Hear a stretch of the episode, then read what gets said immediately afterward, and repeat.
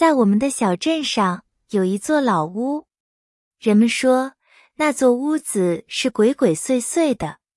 我很害怕，但我也很好奇。一天，我决定去探查。我走到屋子前面，感觉很冷。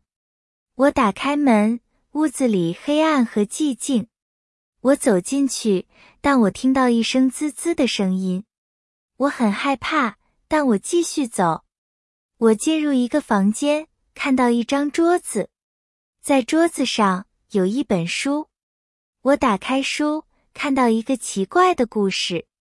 故事里面有一个鬼，我感到害怕。突然，我看到一个黑影，我冷静下来，慢慢后退。我感到非常害怕，我决定跑。我跑出屋子，回到我家。从那天开始，我不再靠近那个鬼屋，但是我永远不会忘记那天的经历。那天我了解到，有些事情是真实的，有些事情是我们无法解释的。这个故事让我明白，我们应该尊重未知的事物，不应该轻易挑战。我现在相信鬼屋，我也相信我们小镇的故事。